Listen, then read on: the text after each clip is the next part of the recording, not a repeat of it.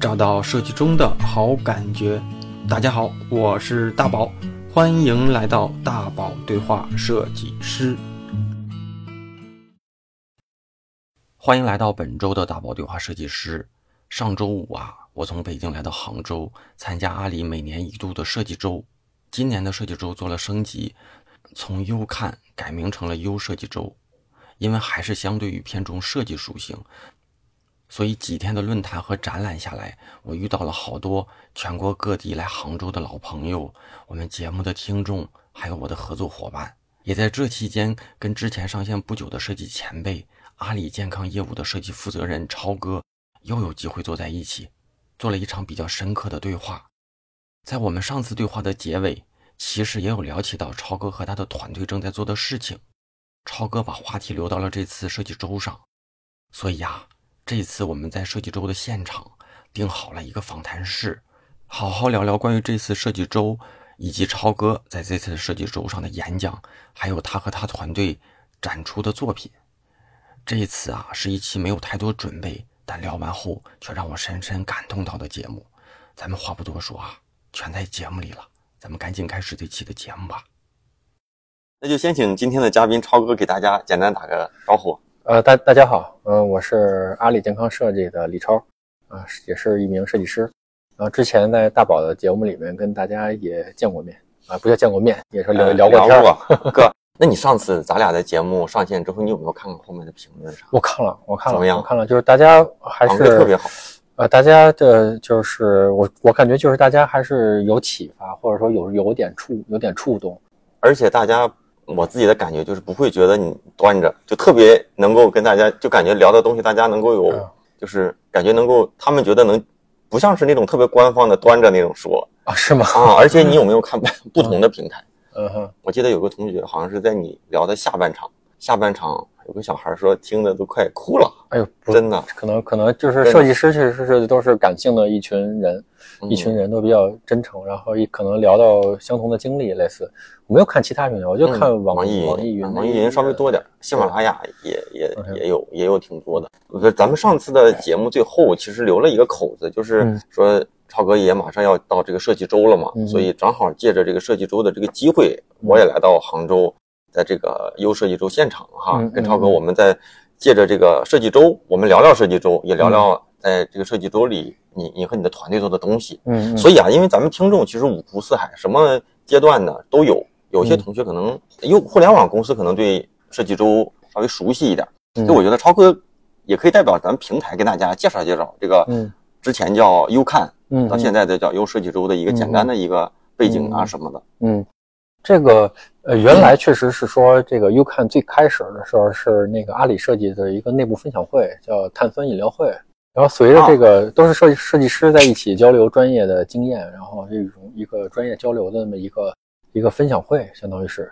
然后后来就是说，慢慢的就引入了这个外部设计师共同来去探讨，它等于说越来越开放。然后直到就是说，就是前几前两两两两三年的话，还叫优看，大家可能都都对这个名字可能相对熟悉一点，叫优看。然后呢，就是呃，但是大家还是知道说它是阿里巴巴设计的。的有有有看，还有有一个说，就是它是一个怎么说，是一个公司发起的一个这么一个一个 IP 吧。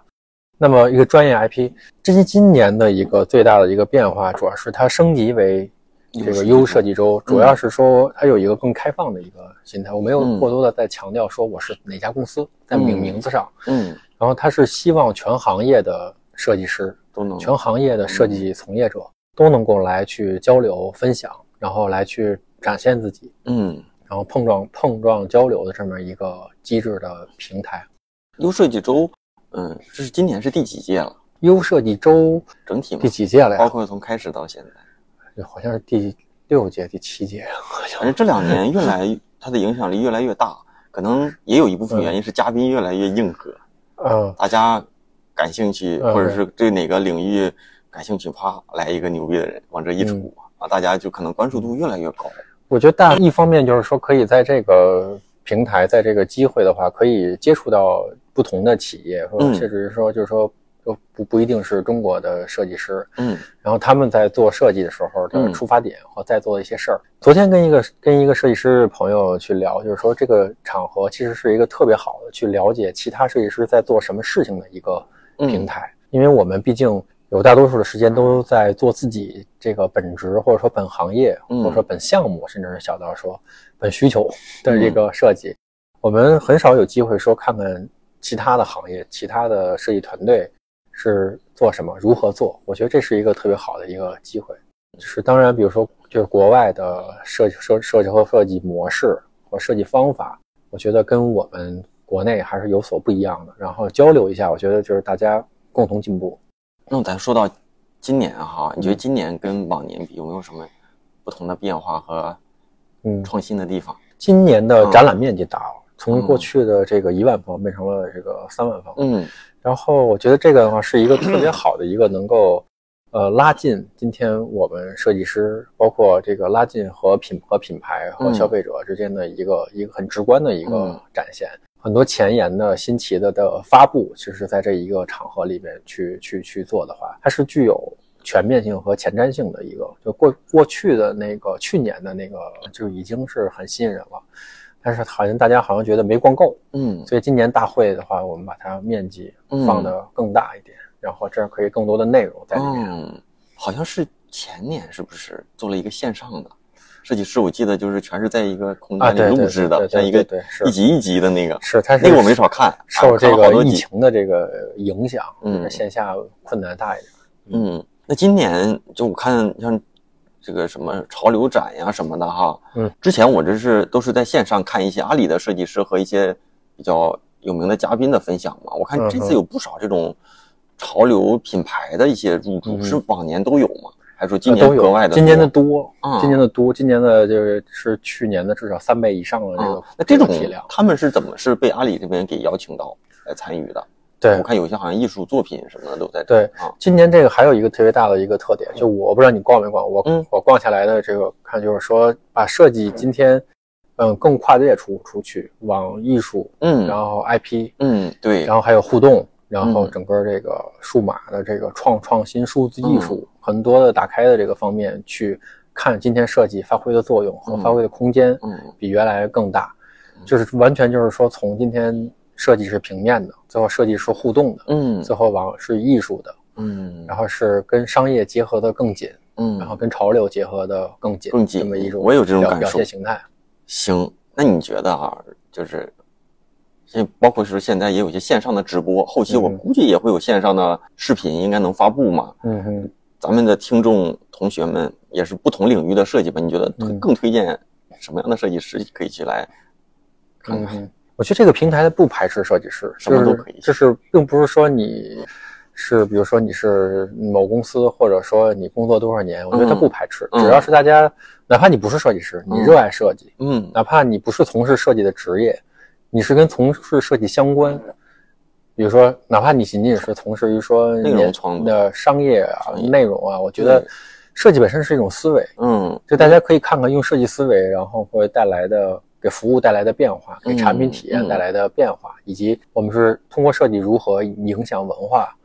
如何影影响潮流，嗯给社会，包括给给社会带去的价值到底是什么？它不局限于说今天，呃，只有说设计人这个身份，然后才能来的这个平台。嗯其实本初设计周也不是这样一个说是一个已经不早就不再是一个设计师的一个聚会，它是一个更开放于全社会嗯的一个大家在文化艺术、设计，然后商业，包括潮流 IP 啊等等这一部分的一个交流盛会。然后你知道，当然展览是一部分，最主要的时候还是这个我们今天请的这个论坛也好，商业论坛也好，专业论坛也好，沙龙、工作坊请的这些嘉宾，他们也不都是说是这个设计师本身的这个职职业嗯。有很多就是说做商业的，然后商业有技术的，嗯，然后有艺术家、策展人，还有作者，嗯。然后当然也有设计师，嗯。还有医生，嗯。然后建筑师，然后理教育家嗯。等等这些角色，然后我们我们就是说多角色的在一起去交流一个未来的这个就是未来的体验也好，嗯。就是说未未未来的基于设计的可能性，嗯。我们实际上共同的去把今天设计的概念做得更宽泛，而嗯。不是说呃美术，嗯。或仅仅是美术，或仅仅是艺术，艺术。甚至说狭隘的理解为是绘画等等啊。等等这一部分。我们今天所有的体验，其实很多都不是纯视觉的，嗯。不不是纯视，不是纯视，视觉只是其中一个部分。嗯。嗯，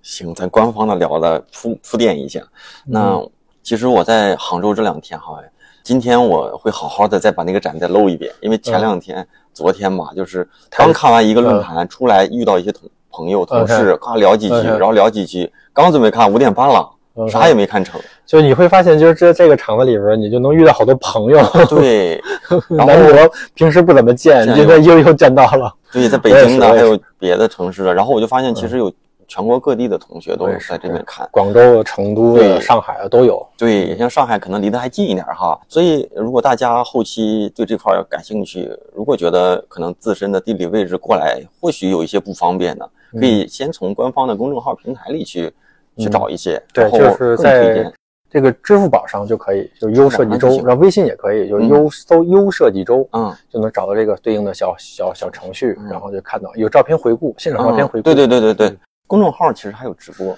有直播，还有直播，对，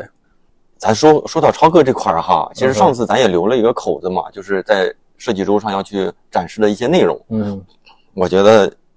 可以跟超超哥可以跟大家聊一聊，你们嗯这个团队嗯在设计周上都做了哪些内容的一些分享嗯嗯，啊、然后有些细节，我随着你的这个，我也在好跟你了解了解。嗯，这次就是说，因为我代表阿里健康设计这一个部分，然后来参加这个大会，跟大家共同交流。然后有几个部分，嗯一个是我们有一个这个展览，有有一个展位，有一个展览。嗯然后呢，就是说也是把我们现在的就是设计的主张和一些这些设计观，在医疗健康这领域的设计观，然后去给大家展示一下。然后我们集中主要是做的这个一个一个中文字体，一个中文的一个一个字一个字体，嗯然后叫阿里健康体。嗯然后加上就是说，当然各个品牌都会做自己的字字都会做自己的字体，但是我们做这个阿里健康体的这个目的是什么呢？主要是我们基于现在这个医疗健康的这个行业里面，我们发现有一些洞察，我发现的有嗯有一些洞察，因为医疗健康这个行业是一个这个行业本身是有几个特点，我不知道大家能不能够，我说可能还会有感觉。就第一个是说它是一个信息不对称的一个服务。什么叫信息不对称呢？我举个简单的例子，今天如果说我今天肚子疼，不不不不舒服，嗯你到医院去，然后看看医生，嗯医生告诉你说你这是阑尾炎，嗯其实你你你你自己其实你不知道是不是阑尾炎，但医生说是，嗯，那你就要相信医生吧。对，就是医生掌握的医学知识，嗯永远比你是多的，嗯所以我们要就完全是听从于医生的这个判断，嗯因为我们大多数人其实是不具备非常丰富的医学知识，否则你就自己能给自己看病了。嗯所以这个行业第一个特点就是信息不对称。那么第二个一个特点呢，就是说它服务不可逆。嗯，就是我今天我看病对做一个手手术，做完就做完说，做完了，说那个哎呀没做好，重新再来一遍，嗯我们从头再来，不可能的，对它，不能清掉。嗯所以这是一个过程，包括吃药也是嗯不可逆。还有一个过程就是说，结果它是它是不能够帮你说，我就告诉你一定能够治愈，对吧？它的它的结果不是说完全有把握的，嗯它具有风险性的。嗯就是我们今天吃药也好，说没有哪个医生说吃了这个药你百分之百一定好，嗯哪怕你做一个极小极小的一个手术，都有都有概率上都有可能是有生命危险，嗯对吧？他会告诉你，就是说、嗯说这个手术可能有什么风险，所以它的过程是不是保证说一定能够嗯都可百百分之百可可控的，对吧？然后还有就是就是这个行业是一个信任和权威导向。嗯打个比方，比如说你今天莫名其妙的肚子疼，疼特别 难，特别的难受，疼的，你你觉得这个时候你是去楼底下的这个社区医院呢，还是说我今天说去三甲医院呢？嗯。我们再举一个极端的例子，嗯。早上起来我们上厕所是吧？上厕所我们发现最后我们走的时候发现便池里边有血，嗯很可怕吧？嗯有血，你不知道什么情况，你要去医院看一看。嗯你这时候会选择去三甲医院呢，还是去楼下的，比如说去就近的这个社区诊所如果是我，我肯定挑好的。挑好的嗯？如果这个医院里面，比如说医院里面，比如说有普通号、有专家号，是吧？有更高级的这个专家号的话，嗯如果财力允许的情况下，肯定也挑好的，挑专专家看。嗯，可能我们自己，我们年轻很少看病，比如说说父母或者孩子生病了，我们肯定说愿意给他更好的这种医疗服务。我们去，可能他其实是个不是太严重的病，但是呢，由于这个行业是信任和权威导向的，嗯，所以我们更愿意去三甲医院。嗯，所以在中国的这个医疗服务里面，你会观察到一个现象，就是这三甲医院里边全是全是对。而且中国又是一个中式，中国又是一个人情社会，嗯，就一个人看病总会有一个人陪，嗯，对吧？你要自己去看病，人很孤单，说一个人看病一个人陪，甚至两个人陪，三个人，导致这医院里边也一半人都没病，嗯，所以大家因为信任导向，全都扎往一个大的三甲医院。其实中国的医院还是除了说社区医院，然后还有比如说那个乡镇的，还有就比如说小的这种稍微小规模、小小规模一点的医院。这医生都是正规医生，嗯，一般的这百分之八十的疾病全都是这种常见病，嗯，对对对，常见病其实是都够用，对。但是就是说，因为大家由于恐惧和这个不就信任导向嘛，所以就是说，我们都往三甲医院去扎，嗯。但三甲医院的医生其实水水水平还是很高的，嗯，所以看的都是感冒发烧咳嗽，嗯，对，就是有点浪费医疗资源，嗯，浪费资源，整个这个。医疗健康的这个里面，我们想要通过设计试图的解决一些问题。那刚才谈到这个字体这个问题，它能解决我们想试图解决哪个问题呢？就是信息不对称。嗯，信息不对称，这是怎么回事呢？打个比方啊，比如说我们今天的那个，我们平时比如说吃的药，这个药盒上，我不知道大家那个药盒上会有有有些生僻字，我们是不认识的。对，那肯定。你比如说这个二甲双胍，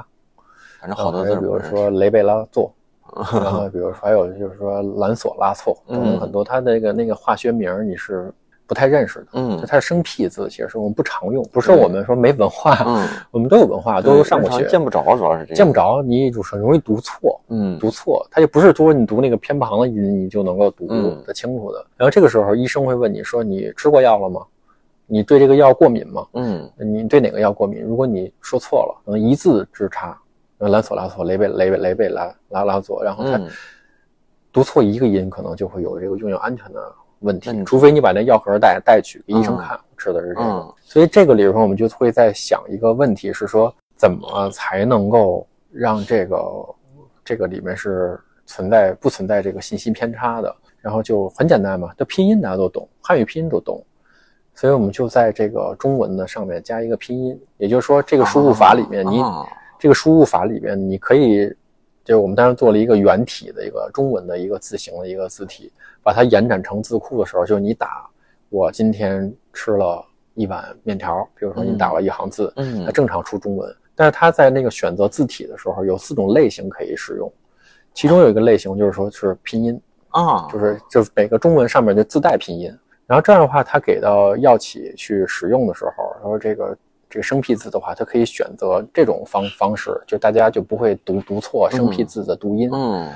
然后延展出来的话，还有一种，还有一个功能是说，呃，毕竟我们都是设计都是给明眼人看，就是说我们今天视力没问题，我们至少不是盲人啊，我们叫视障人士，嗯，就不给视障人士设计的，因为他们也看看不到。嗯，我们做的主要是视觉工工作，那看不到的人，那设计师是不是就没有发挥的空间，没有这个价值呢？然后你想想，这个药盒又都是方形的，对吧？然后很多药盒一样大大大小，有的人很多是吃很多种药，就是特别人上了岁数之后，他吃很多种药的时候，他要么身边有人照顾，嗯，如果他自己要是用药的话，他就会摸这个药盒的差异，然后这个时候就会，如果说他这个这个药盒上如果没有盲文的话，他基本上就。比较容易出错，或者说自己做标记还好。嗯嗯。所以我们在这这款字体的时候，也支持我们敲打盲文的时候，选一种选敲敲打好中文了之后，然后选一个模式，就可以自动的把这些文字变成盲盲文。嗯。就在录入了你的面板里面，就是你不管是在 Word 还是还是在在 Photoshop 里边，等于说你也可以支持说一边敲中文拼音，然后它直接显示出来的是盲盲文。嗯。然后呢，就是这种。那这样的话，我们就把这个带拼音的文字、带盲文的文字和汉字，然后做成一个字库，做成一个字字字库，然后我们把它就免费的推广给药企去使用。这样，我们希望更多的药企至少在药盒上，就是能有有印制有这个盲盲文，因为现在我们的印印刷是有这个压凹的这种，就是用印印刷工艺的。工艺啊，对你比如说最简单就是平面印刷加那个亮 U 嗯，U U 那个 U U V，那就可以嘛，就是人人民币的一角，它不就是那个那个嗯。有就稍微那种胶印的那种嘛，凸起的东西，就印刷是完全是能够支持这个工艺的。嗯。只是很多设计师的时候，他他不知道盲文的规律是什么。他比如说我，咱咱们打个比方，比如说他不是它，比如说它不是药，它是洗发液和护发素。我们经常到酒店里边去，洗发液、护发素都要看清楚，然后这这是洗发液、护发素，因为瓶子一样大。嗯您像他这那视障人士他怎么办呢？嗯所以我但我相信他们可能也也希望他们做出的产品能够普惠给更多的人使用嗯。他希望所有人都能平等的去使用，而不是区分人群的去做去做产品。嗯这个时候，设计师只要用这款字体，就可以知道“洗发液”三个字的盲文是长什么样子，嗯。那个那个一那个叫一方的那个点是怎么去排布的。嗯。然后这样的话，他就可以知道洗发液、护发素的盲文对应是什么，嗯。直接把它做到产品上，就行，直接把它出厂做到产品上。嗯。然后这样的话就，它的产品本身就是对于所有大众是是尽可能至少把视障人群也就含含包括嗯。包含进去，嗯。是一个平等的一个一个设嗯。设计。所以我们在这个展位上面主要是介绍了这个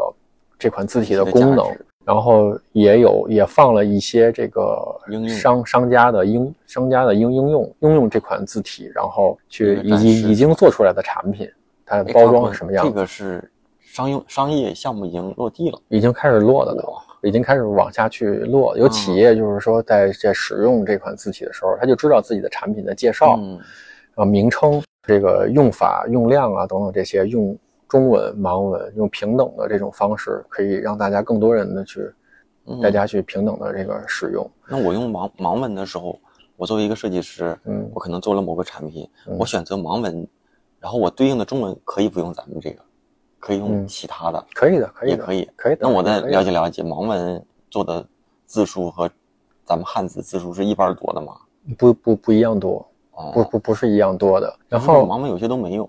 因为盲文是国家的标准，它的比如说每个点与点之间，然后包括字与字之间的间距都是有这个有有这个规范的。介绍，这有多少？它为什么能够把中文和盲文联系起联系起来呢？主要的原因是因为有拼汉语拼音，它的那个点的结构呢，实际上是声母、韵母、音调，然后下一个字用用用点来代表声母、韵母、音调。哦然后比如说，比如阿波茨的，它可能就那么几种点的方式，这是哦第一列。第二列是韵母，是阿波茨的什么之类，就比如说波波波，或者比如说叫叫，就是就是说它的韵母的部分 我就不读了。然后后面是音音调四声还是清音啊等等这些，哦所以它组合在一起的话，它就是说视障人士一摸就知道哦这个字怎么读，声母、韵母、读音什么什么。它为什么但是数量不是一对应？因为有多多音字的情况。你比如说，比如说你比如说这个个乐乐，就快乐的乐和音乐的乐，它就是说一个同一个字可能有两个音，或者说四种音，嗯更多的音的话，就是说，比如说啊，然后阿胶，还有等等很多种这种，所以它的那个盲文的那个数量是比这个中文可能是要多的，要多的，所以它要在这个，当然你们我们在选择这个，就我们用这款字库去这个输入这个文字的时候，嗯。我们可以去校准，因为它有这个中文带拼音的这种方式嘛，嗯。你先去校准一下这个音对不对，嗯。然后这个每个字的读音是对的话，我们再再通过字体的切嗯。换把它换成盲文。那这样的话，你就可以在拼音汉字和盲文之间随意的切换、对照、转换，那这来去帮助他校准，这帮帮助他他去做这个校对。真是的，哎，超哥，那你们做这个字的时候，大概也考虑过吧？咱中国国内的这种视障人士的人群基数，大概是我看就是也没那么多，就是呃没有，其实还挺多的，哦是两千多万，两千多万的是就是他是呃纯纯全盲，嗯全盲，还有很多的是这个视障。这视障指的是说我高度近视，也或者说我这个看不清，大概大概得到七八千万的一个一个规模的嗯一个样子。那为什么我们觉得好像挺夸张的？为什么我们看不见他们呢？嗯是因为很多的这个视障人士他们都不出门，哦就他们都不出门。你想象一下，就是你今天你什么都看不见，能不出门就不出门。你能不出门就不出门。嗯然后他即便出门的话，也会有很多危险。嗯你，比如说，对对比如说，比如说，当然，比如说这个呃公共设施现在越来越完善了，但嗯毕竟不是所有地方的这种公共设施都是很完善的或引导。盲道什么的都有的都不行啊，。盲道还不是那么的健全，对还不是那么的健健全。啊，这是一种公共设施上面的这种这种问题。还有的问题，比如说会会，比如说，呃，当我们我们现在治安城市现在好一些，好一点比如说遇到说抢劫，或者说如果是女如果是女性的话，说还会有可能遇到骚扰骚扰等等。所以所以他们这个这一群的群体呢，他们是很聚集在一起的。很聚集在一起的，他说他们就是说不不出门，所以我我们看不见他们，我们就以为他们不存在。嗯，所以你看到对，所以你看到我们的所有的设计，啊，都是给我们叫大多数人、大多数人去做的这个设计。少数群体，因为我们看不到他们，嗯我们就容易忽略他们。嗯呃，设计本身其实是一个，就是最本源的是设计，实际上是是什么呢？就它是服务于少数人的。嗯，就多数人最嗯开始的时候是是不具备说说能够享受到设计服务的。嗯你比如说嗯，它是最早是服务于说宫廷。嗯然后那可能大众它不存在这嗯个设计服务。后来就是到了现代主义设计的时候，就是说他们会认为设计的不应该为少数人设计，设计应该为更大多数人设计。所以现代主义设计就像就是包豪斯的那个、嗯那一个那个时时期那一批设计师突然间觉醒，说设计出来的应该是实用，应该是嗯经久、耐用。嗯应该为广大的人民大众去服务，嗯它应该不应该是价格昂贵的？所以就可以看到，就是这个包以以以包豪斯形式追随于功能的这样的设计态度，然后出产了很多的的的的优非常优秀的的设计和商品。那么随着这个后来的变化，现代主义设计延展成了国际主义设计，嗯就是它的制造的效率，它的制造的工工艺，包括它的就是成本价格更低，成本更更低。你看现在全世界的大楼，摩天大楼都是一样的，长得一样的，嗯桌子椅子就是差不多差差不多，就是而且它，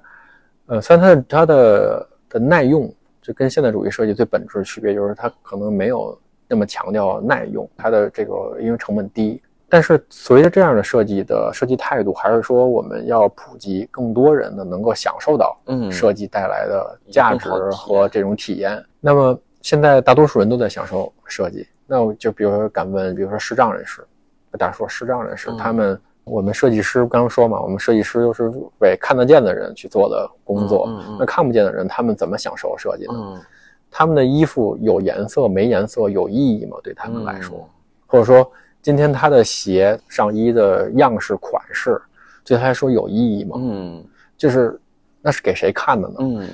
如果说我不出门，我只和视障人士在一起的话，嗯那我我是在整个大社会中的一个小社会，也是一个一个小小小社会。你想象一下，你穿白色的、黑色的、红色的，对你本身来说有意义吗？而且很多的这个视障人士，其实他们，比如说我们找他们找伴侣，嗯就就是生活伴嗯生活伴侣，然后也都是这个找这个相同的就视障人视障的人视障的人，然后他们是结为夫妻，嗯然后这样共同生活，嗯是因为他们就是情就是他们的生活境遇是很相似的，嗯所以他们也更容易走在走在一一起。那如果说比如说有的有的女性，她她找一个老公，她自己看不见，找一个老公，那这个老公其实大多数大多大概率可能也是比如说肢体有其他的残疾，嗯或者说。呃，在认知上有障碍，嗯或者这或者说智智力上有障碍，这种情况，这种境遇，大家就会觉得说这样好像是就是他们自己心里也也也可能会有那种平衡，但社会大众也不会接受说，比如今天我们是一个正常的，就是说肢体上没有什么障碍，至少是视力没什么障碍。就是如果说有一个说你你的女朋友是视障视障的的人，其实你接受起来是不是就坦率的说，实际上也也不是那么容易的，嗯真的也不是那么容易的。对对对即便你认可，你家里也会反对。嗯你会反反嗯反对。那么有的甚至于说说就是说是那个，比如说一方是正常的，另外一方的话是有缺陷的，嗯视力缺陷的，两个人结合在一起的时候，然后这个女这个女性如果施长的时候，她也会觉得自己很卑微，她也会觉得说我低人一等的这种感觉。其实很多时候在这种平等的这种说人与人应该是平等的，嗯在真实的世界里面，其实大家是处于一个不那么平等的一个情况。嗯那么设计在这个里面需要发挥的这个作用，需要思考的一个问题，说除了我们能够解决商业的嗯问题之外，那设计其他的这个这个意义和价值，嗯应该给人带去的是什么？就我们现在解决的问题，就上一次我们也讨论过，就是现在设计需要在解决的问题，实际上是帮人挣钱，嗯然后你你呢要以此谋生，嗯是这样的一个情情况。但你当别人，当然，但是设计的初心，嗯你学设计的第一天的时候，老师不会上来就教你说，来，我们来教教你如何帮人挣钱。他不是学这些东西的，他是学的说我要如何让画面更美，嗯。运用什么样的工具，用什么样的技法，让让创造美的的方式效率更高，或者说创造美的方式效果更好。嗯。他说他创造美，他是一个创造美好的这一个职业孕育而生的，只不过商业在运在利用它，商业在运用这种手段去吸引人，嗯。然后商业用设计的手段来勾起消费者的欲望，嗯。然后让消费者用用设计的手段去控制消费者的行为，让他们掏掏钱，设计的漂亮点儿，然后消费者就愿意买。嗯他们是把设计当做一个工具嗯去用，是牟利的主要的一个手段，然后给设计师发工资，然后你养家糊口，是这样的一个一个一个过程。但是对于社会的意义，可能在在设计的呃这个领域里面的话，大家。呃也不是说大家想的不对啊，就是说，因为现实在这儿，嗯都我要吃饭啊，嗯我要生活，我需要嗯钱，我需要这个这个部分，所以思考的可能会相对少一点，需考的相对少少一点。我们做这款字体的一个最大的一个初衷，就是能够让大家能够平等，要平等。嗯然后这一次，刚才我们那个当然那个展览们是我们把这个字体，然后包括一些商字体的逻辑，然后展示出来，然后在现场也让支持大家说用这款字体，然后那个呈现出来之后，然后有一个就是视障人士专门使用的这个录器，就是他们有一个砧板，他们我一个针压针去按，片上面有一些凸起的那个，是不是？对，是那个跟大家体验一下，用这款字体就可以就就可以说你可以用这个视障人士用盲文。嗯然后去通过用这种信息的方式跟别人去跟盲盲跟那个视障人士用盲文去进行交流。嗯那这个里面除了就是说有一些商家品牌已经落地，然后做成产品给大家展示一下，呃之外呢，然后也做了一个这个一系列的概念的这个嗯作品，比如说用这个盲文去做了这个电影票。嗯你是做你是做几排几座，然后听音音乐会，你是几排几座的门票。如果有了这种平等的设计方式，用了阿里健康体，嗯那么这个门票应该怎么设计？嗯重新去做了一下，有盲文，有中文，然后是这样的。还有比如说一些小的一些设想的一些场景，嗯比如说这个这个那个呃那个毕业证，或者说录取通知书吧。比如说我们考考考考大学，考大学，然后我们参加高考，然后录取通知书，然后然后给到你的时候，那个录取通知书上是盲文的，然后你就可以就可以，他可以他可以就是盲人可以试可以去摸这个这个盲文，然后就说啊，知道我自己考中了。然后这个就是非常大的一个区别是，如果你没有用这种盲文的话，你考没考中，你需要别人告诉你，嗯说那个说那个谁张三啊，张张三张三你考上了，他这个喜悦是被告知的。嗯但如果说是运用了这个阿里健康体的盲文嗯的话，他就会觉得是说，哎，我自己我接收到这个信息，我可以主动的告诉别人说说妈妈妈妈，我考上了。嗯它这是一种尊严，这是一种一种生活必备的一些尊严在在里面。嗯，然后这个展位上还有一个这个独立的电影，一个纪录片，嗯是导演万青很很多年前做的一个一个独立的纪一个独立电影，也是一个纪录片，然后名字叫做《盲人不按摩》。嗯然后这个这个片子在 B B 站上有，嗯大家可以搜一下，嗯盲人不按摩”嗯嗯是因为大多数的盲人都会选择这个按摩这个职业，嗯然后如果说你需要这个，比如说这个残联或者说其他的这样的这个残疾组织来帮你去找工作的话，他都会推荐视障人士去做按摩的职业。但是很多的视障人士，他们只是视力不好，但是他们的听力、嗅觉，这是身体的一些身这是机能没有任何问题，他们完全可以做音乐，嗯他们可以做香水鉴定，然后他们可以做这个，比如说现在就有的视障人士，他们就是说维修钢琴啊、嗯等等这些，啊他们也可以也也也可以做演说家，嗯，然后甚至当作者，其实嗯。都可以的，都可以的。只要我们的工具信息交流工具是畅通的，嗯。它有很多种职业的可能性，嗯。至少比如说电台主播，嗯。比如说我们做电台，我们完全也可以的，嗯。没有任何障碍，只不过是是大家觉得好像他们只能在做按摩，这是为什么呢？我觉得这个是有是有一些在认知上的偏见的在里面。所以我这次在这个大会上也有这个其他的，比如说我们参加这个视频的直直播啊，然后呃那个论坛啊，就包括大会的分分享等等嗯这些，也都会提到一点，就是价值，就是设计师从原先的你要掌握如何制造欲望和控制行为的技能，嗯。然后延展到说我们今天要通过设计如何去缓解焦虑，然后就是给给使用者、给用户建立信任，嗯。让让他产生这个信心的这么一个技能去去转变，同时还有从我们现在设计叫分人群的设计，也就是说，嗯。比如说打个说的打个比方，说的直白的就是说，我们给有钱人怎么设计，嗯然后给普通人怎么设计，给穷人怎么设计，我们是差异化的这样的嗯设计的对对对对待，嗯，说这个设计就要高大上，那个设计就要接地气，嗯这是差异化的设计技能。从这种的掌握这种技能，逐渐逐渐的演变成说，设计应该是平等，我们要直面不同，用平等的心态，用平等的技法去做设计，对对待所有人都是一样的。嗯不是有钱没钱你就要享受，有钱人就要享受更好的嗯设计吗？没钱的人就就不能享受到你好的设计，设计应该是平等的。所以这次大会上，我也是就是在这个借助这个大会的这个平台分享的机会，也是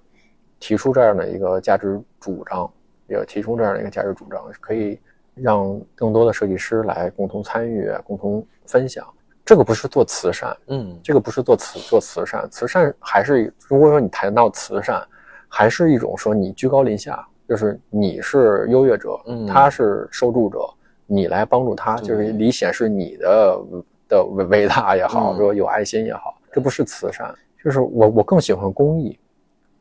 我我更喜欢用公益的方式，因为慈善不是所有人都能参与的。嗯你说这大家都是普通人，没有那么多闲钱，没有那么多就是财力去能够说做慈善的，你其实做不做不了，嗯，做不了。但当你有这份心的时候，你可以用这个公益，公益是本身是一个行动，然后公益也是一个思维方式，也是一个思考方式。公益的核心的本质是一个平等的价值观，就是我不是嗯今天看到视障人士之后，他们需要帮助，所以我才做这个东西。嗯我做这款字字体的目的出发点，不是为了说去帮助少数需要帮助的人。我觉得他们跟他跟我们是一样的人，也就是受到一样的尊重的人。我觉得一个字库、一个字体本身就应该考虑到非常平等的一个一个一个一个一个受众面。设计本来就应该是这个样子的。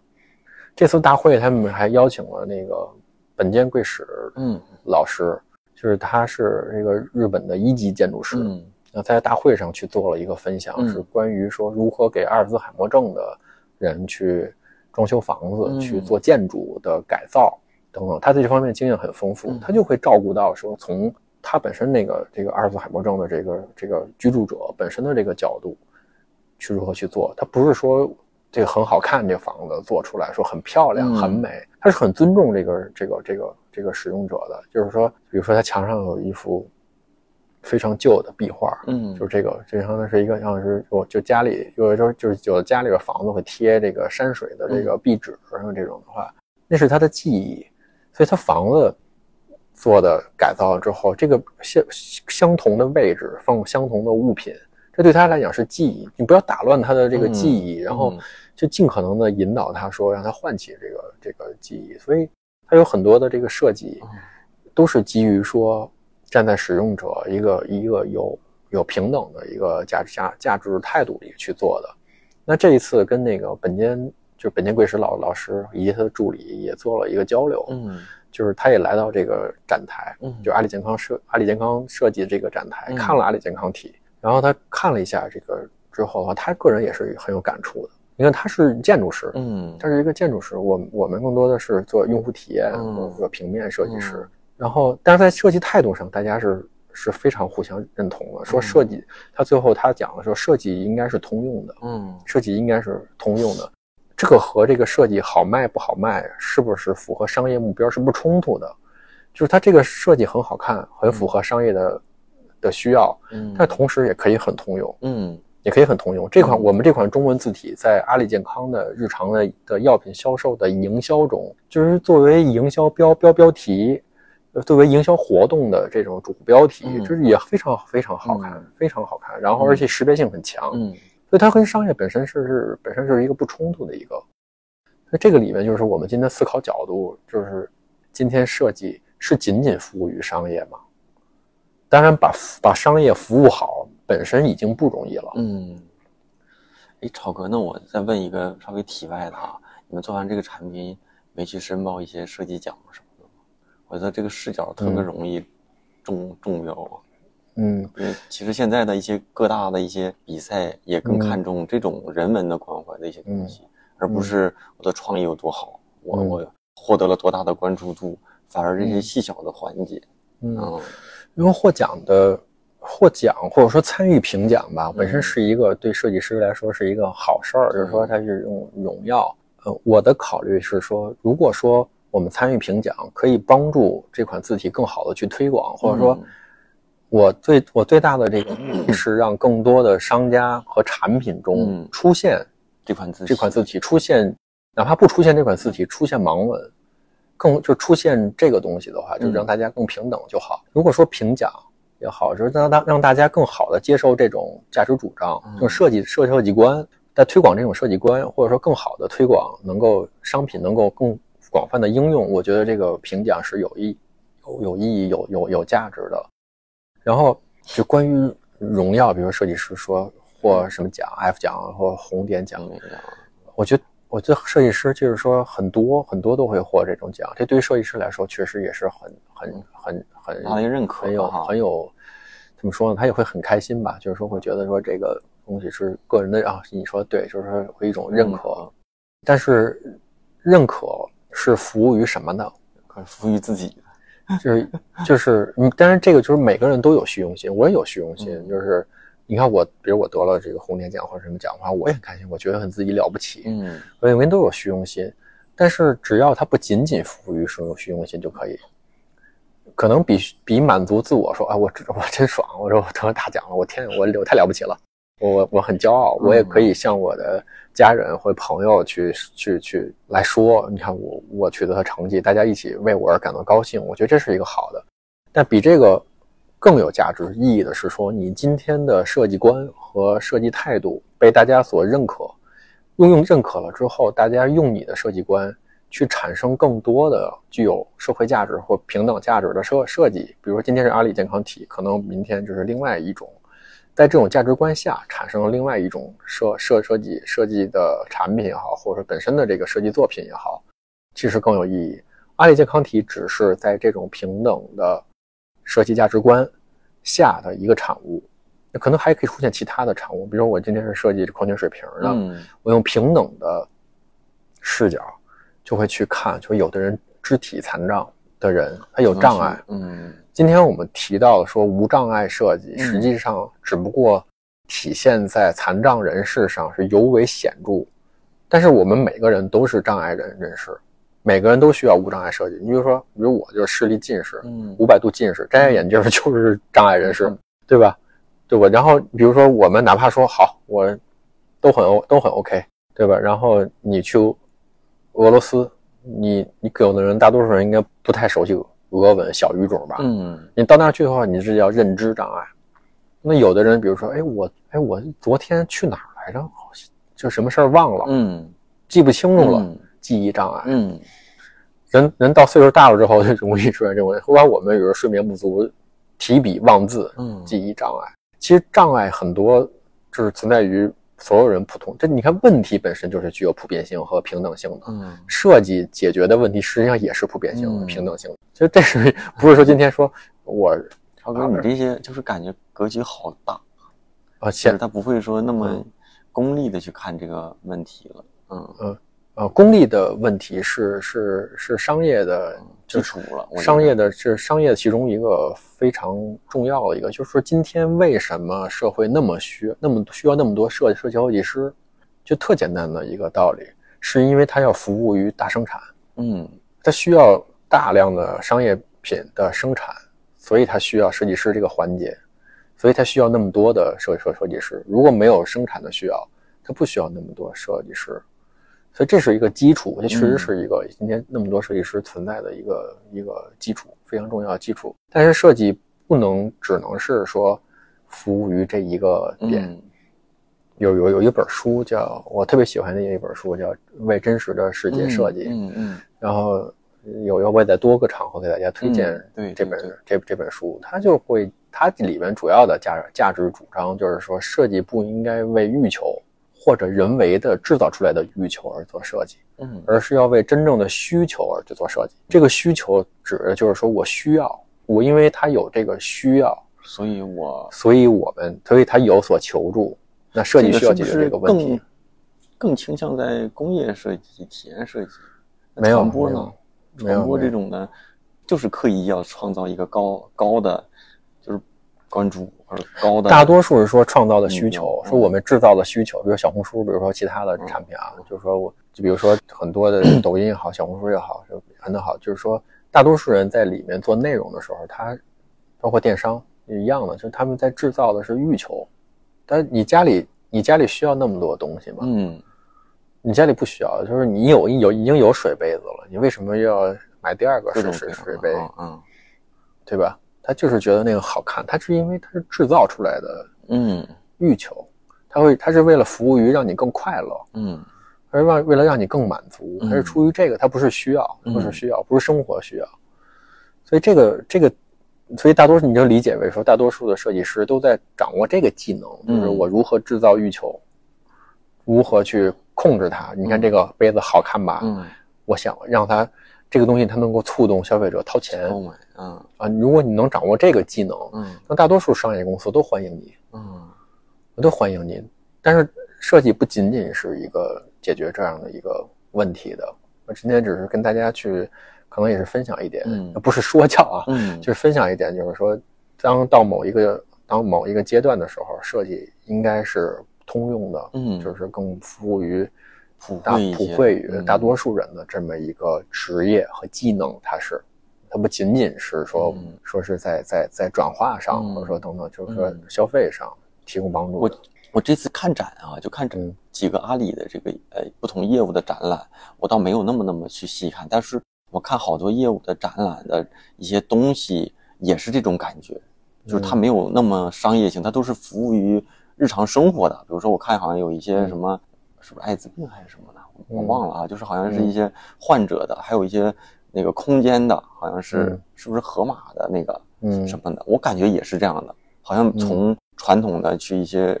挺有商业吸眼嗯。吸眼球的，嗯。慢慢变到这种大众呃嗯。这种普惠群体的这种，好像是为社会去创造了一些过去没有被挖掘的一些价值。我自己的感觉，也不知道是不是之前啊，是不是也是这样，嗯。还是说咱们慢慢的去更更去做的更大一些，为这个社会做的更大。嗯我觉得这个就是设计的进步。嗯我觉得这个是本身就是设计的这个嗯职业也好，设计师的进步或者设计的进步，嗯然后设计工具让设计工具的运用，它能产生的价值是更更宽、更具有社会的这个意义。因为今天我们的这个社会就有一本，还有一本书叫《嗯第四消费时代》。嗯这本书里边，我给大家稍微浓缩一下，就是嗯他说一个社会，这叫十年十年前的日本的一个设计理论家叫三浦展，嗯叫校也是消费理论家，嗯就是三浦展先生，然后去做了写的这本书。他就他讲的是说，大致社会有四个四个类类型。嗯第一个类型就是以家庭为需求的一个叫相对物质匮乏的时代。嗯相对物质匮乏，可以想想，比如说简简单说白了就是家里穷，嗯 家里穷，然后我需要我需要东西很多，但我买不起，嗯相对物质也匮乏，整个社会提供的这资源也少。嗯有的有的时候你又没钱，你可能买都买不到，嗯这资源匮乏，嗯资源不平衡。就像我们国家一样，东部、西部，它的嗯这个至少医生的资源是不平衡的，嗯医院的资源也不平衡，对对吧？你要看病，你就到大城市去看病，对那解决不了很多地方是，是，对吧？然后这是这个时期，那慢慢的话，可能发展下来之后，就变成了一个一个就是以满足虚荣心或以欲求为主的这样的一个叫平叫叫产品泛滥的时代。嗯产品泛滥的时代呢，就是说我打个比方，比如说我们你前前几年啊，就马路上都是共享单车，红的、黄的、嗯绿的都不够用了都。不够用了，紫的都不够用了。其实它不需要那么多自行车，嗯，但是就是因为有挣钱的欲求，有这个东西，然后产生了这种情况。你比如说我们今天的直播产品，嗯有段时间直播产品有多少种？就是今天直播的 APP 有多少种？嗯我们今天的品牌提供相同服务的品牌有多少种？嗯就非常多，它就叫平台，这叫平台，叫产品泛滥的时代，这是第二个一个阶段。那第三往下的第三个阶段就是说是以个性化的需要为主的这种就个性化的消费时代，嗯就是他是觉得说我不追随于，我不满足虚荣心，我不追品牌，嗯我不要名牌儿，我就要一个适合我的，我就要一个能够代表我自己价值主张的、嗯我个人生活态度的一个产品。嗯，这第这是第第三个。那么第四个阶段第，四个，第四个最后一个啊第四个阶段就是叫回归平静的一个消哦消费观。那这个和第三个有什么差？这区别说，它更关注于说，今天我们的今天我们消费的东西是不是可持续的，是不是更环、更环保，啊啊啊，更不更环保，大爱一些，是不是会更，比如说会不会说地球？对，今天我们在有一些国家，比如说比如说欧洲欧洲的欧洲有一些国家，他们就是很不是家里很多东东东嗯东西，就是他们也主嗯主张说，今天无论说你断舍离也好，还是都一个意思，就是说我们今天需要什么嗯。就买什么，你吃多少，你买多少，嗯，还有那种这样的。我记得还有那种国外一些挑，也不是挑战吧，就叫什么什么主义，生活主义，就是嗯。每年就是制造的垃圾就一个杯子那么多，就是嗯他要保证所有的生活用的东西都是自己创造出来的，嗯但是实在创造不了，他就拿一个玻璃瓶，说我今年一年的垃圾必须要就是在这里面之内。他就会减少浪费。对其实像香皂，其实这个洗面奶其实怎么说对，其实它不是一个，它既是一个社会的进步，它也不是离我们很远的东西。你比如说我们现在生活的话，你难难道你不讨厌浪费吗？嗯你浪费也浪费你的钱，嗯浪费你的资源。嗯所以你如果你节约一点，因为嗯我们的父辈，我们的甚至再长一辈，他们的习惯很好，嗯就是勤俭节约。但是他们勤俭节约原因，可能是当时社会处于一个嗯相对物质匮乏的时代，对吧？就没有太多东西，所以他们嗯勤俭。对但是勤俭节约本身是一个好品质，对无论你有多少财富，嗯没有关系。嗯就是有的人即便是很有财富，他他也勤俭节约。对所以这种这种社会这种生活观，就回归平静与这种可持续的这种嗯那你这种这种观点，其实是是正确的。嗯，超哥你在说的时候吧，我就对应着日本吧，我觉得日本现在是不是社会进入到第三个阶段的多一些？中国是不是从二到三的一个中间的阶段？中国也比较大嘛，不同的，就国家只是地区的概念，比如即便在中国，同样是在中国一个大的地区，可能一线城市可能会相对于处于说就平台泛滥、嗯产品泛滥的一个时代，或者说叫个性化消费的一嗯个时代这么。说，或者还有一群人是说一小部分群体是说他们是回归于消费的平平静期。嗯，那其实如果不是一线城市，或者说对，其他的城市地，那可能还相对物质匮乏呢。对，哎呀，所以在不同品牌、不同人、不同国家、不同地区处的阶段是不太一样。嗯那医疗健康这个领领域是在哪儿呢？是在哪儿？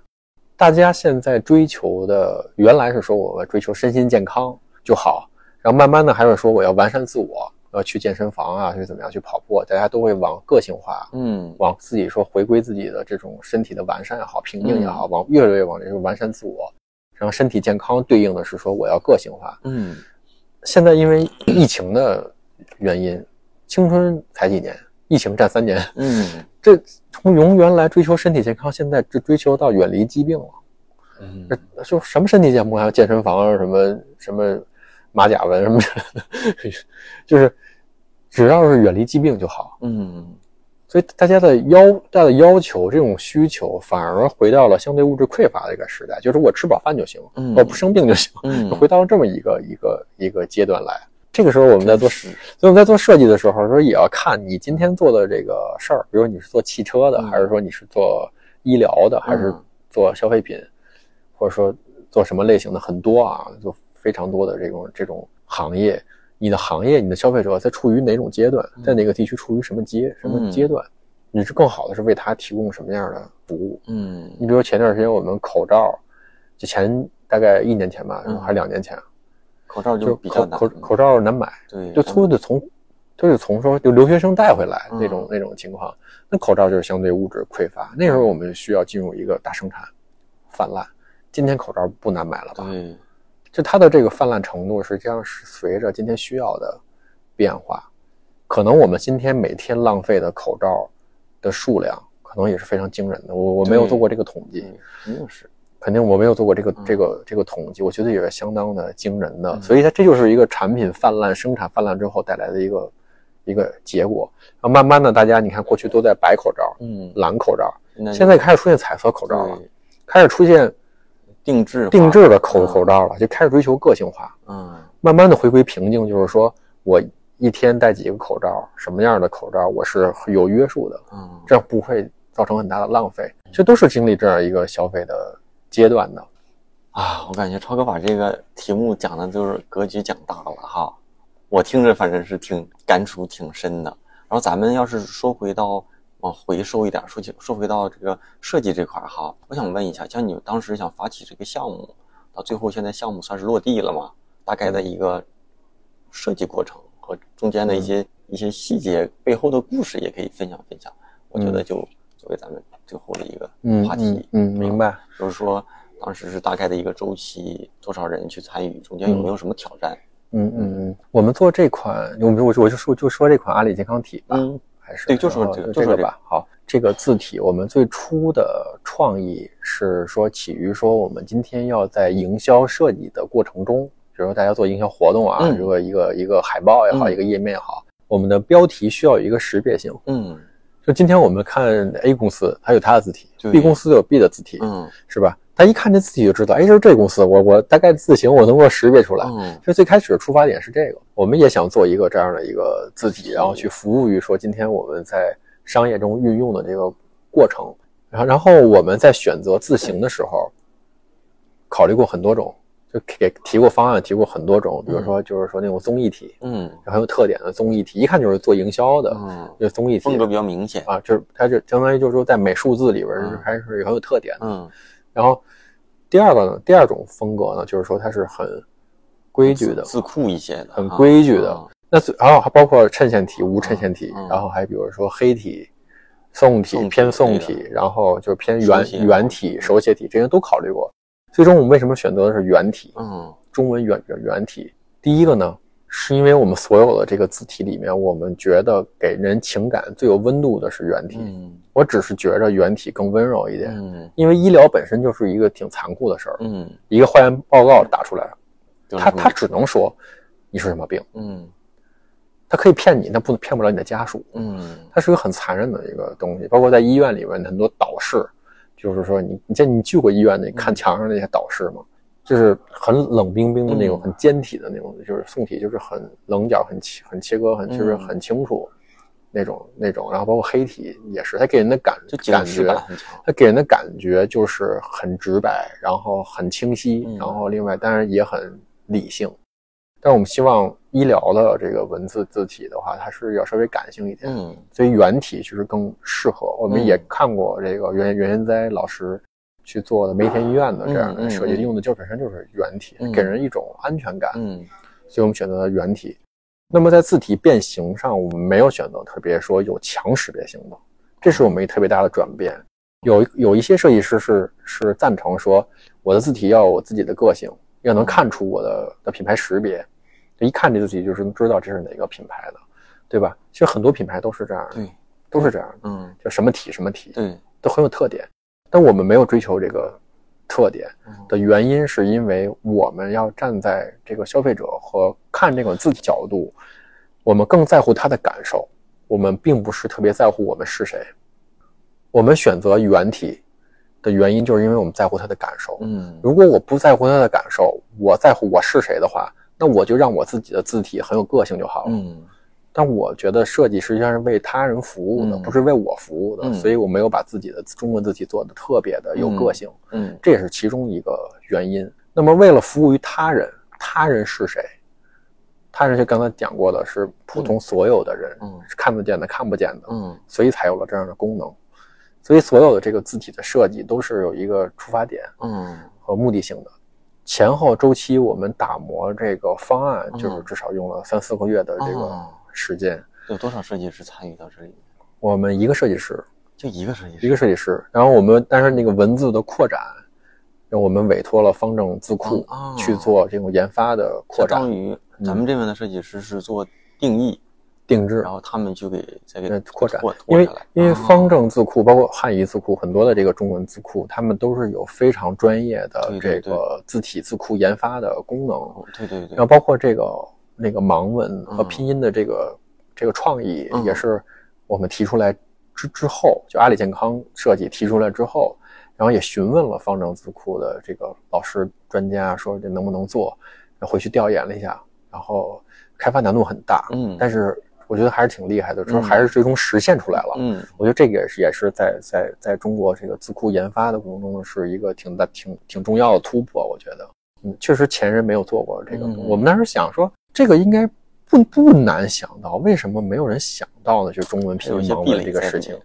我觉得现实就是大家就是没有想到，因为、啊因为他觉得视障人士给视障人士去做一个字体没有意义义，没有意义因为他看不见，没有意义。但实际上意义并不在体上，嗯不是在形上，意义而是在于说信息的桥梁上。嗯，哎呀，这个是什么时候这个项目整体做完了？今年的今年大概五六月份，然后嗯这个字库就完成了。那现在理论上网上都能找到。呃，我们就可以关注一下阿里健康设计的微博，嗯，我们到时候会在那个里边提供那个字体的下载下载。对，现在网上没有找不着嘛？还现在因为刚做出来，没有啊还没有对外发，还没有对外对外发。嗯我们也在想说如何去发布，发布的目的是如何让大家更好的用起来，嗯，更好的更更好的用，所以在用考虑用哪种方式那这个是对全行业是开放的，开放的，如说某某健康、互联网健康团队也可以用。也可以用，免费的可以用的。他只要是从事的这个行业，或者说他需要这款自己用的话是免费，因为我们是一个设计团队，我们不是靠这个售卖字体嗯为、我们的业务不是售卖字体，嗯我们是做字体的原因也是为了推广。整体从开始到现在，这个已经落地了。你觉得整个这个项目达到自己当时的预期，还是说有一些意想不到的收获已经做完才发现？基本上是达到预期连功能实现了。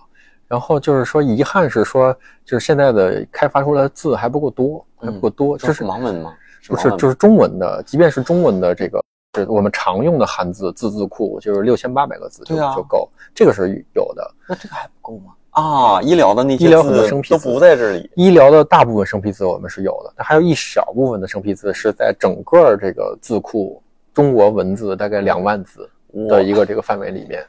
我范围里面看你们这个做的还不是主流的字，还真是给补了一些字体。其实那个你就是我们还好的是说，大部分药品的生僻字是在六千八百字范围内的，倒还好。就是那个六千八百字外的那个文字，只是说今天在词海里面有，啊，但是你真的就是没有什么应用场景了，没有应用场没有应用场景了。那咱最后吧，最后哈，好再问一个，咱收回到优设计周这块儿，嗯哼，那个反正这个展也在，然后还没结束，接下来也会，我相信网上也能找到相关的内容嘛。嗯哼，那个你自己最推荐，除了你们自己的，嗯其他的你最推荐让你印象深刻的哪几个趴可以推荐给大家？我我我推荐那个阿里，我推荐阿里巴巴设计工艺的那个展位，啊啊，那个我大概看了。那个振啊兴乡村的那个对对，设计。刚才我想说的就是这个，我没想起来，我说的是这个什么艾滋，不是这个，就是这个，就是这个。嗯刚才也在那儿看了一下。这个非常好，这个这个是是拉平了，因为它也是为了平等，它是拉平了很多今天在，就是说在面对市场的一个机会，打平了。不是说今天我在县城市我就有更好的销售渠道，或者说我有更好的这个销售的这个对象。那今天你在山村里面，它有的这个山村里面的这个东西是非常好的，苹果打个比方，嗯嗯苹果是非常好的，然后出不出不来，或者说大家不知道，出不来，有时候一用不出来，第二是它的名它的名字出不来。然后我们通过，因为互联网是平等的，嗯。人人都有手手机，都能上网，是平等的，所以它本身就具有一个平等的基础。如果说我们让它的设计本身品质不差，然后保留它的文化嗯。属性，然后同时把这个设计做到贴近于说大家所有的这个就普通的这个平均的这种这种叫审美也好，嗯或者说就是说消费消费认同感也好，就是它能拉拉到这个水平，那它和其他的的苹果其他的东西，其实它在竞争上是是不差的。嗯本身它的商品，本身它的产品，它的苹果啊，就说嗯很甜，嗯不差，非常好。嗯那水也好，土壤也好，空气也好，嗯东西肯定好，对吧？只是缺少人知道。酒香有点巷子深，就是有点对对对，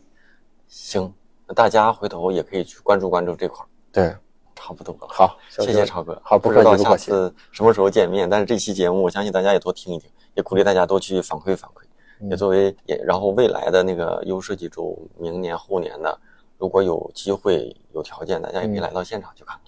嗯嗯，好，也欢迎大家，也特别感谢又能跟大宝和跟大家真快各位设计师一起进行交流。节目听完了，欢迎回来，我是大宝。我不知道大家听完感受如何，但我在现场聊完，真的有被设计师所赋予的使命和责任感动到。好的设计服务于大多数人，但卓越的设计应该能服务于所有人。有些产品功能，只有我们需要的时候才知道它们到底有多重要。节目最后，我用超哥在这次展览里的一句话做个收尾。我希望设计能让不同的人在真实的世界里生活得更加自由，好吧？关于此次设计周的更多收获啊，我也做了几个短视频，欢迎大家去主流的短视频平台搜索“大宝频道”来收看，感触很深，也希望能给大家带来一些收获。如果对节目、专业和职业有更多的问题，想要跟我沟通交流的同学们，可以加入我的听众群。当然呢，还有我的知识星球，在星球里我会尽我所能的给大家提供帮助、指导。目前呢还有大额的优惠，今天呢我就不在节目结尾里说了，往期节目最后啊都能找到相应的了解和加入方式。时间也差不多了哈，如果觉得这期节目对自己有些启发，可以为我点个赞，分享给身边人，这是对我能够持续更新和邀请到更多嘉宾最好的方式了。最近身体不太好啊，说话总有点咳嗽，所以声音跟跟往期的多少有些，所以声音呢和往期多少有些。不太一样，请大家多多担待。咱们下周三晚上十点钟左右，网易云音乐、喜马拉雅、小宇宙、苹果播客、站酷荔枝等主流的音频平台会同步的更新。咱们下周啊，不见不散，拜拜啦！Mine is not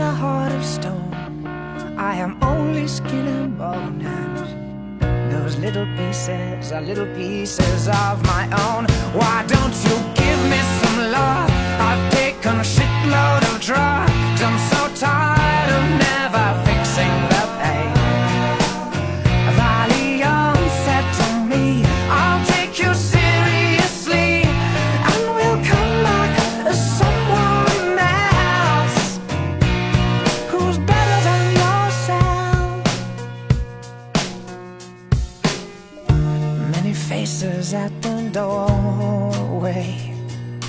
all hang round. Watch me fighting in the hallway, but make no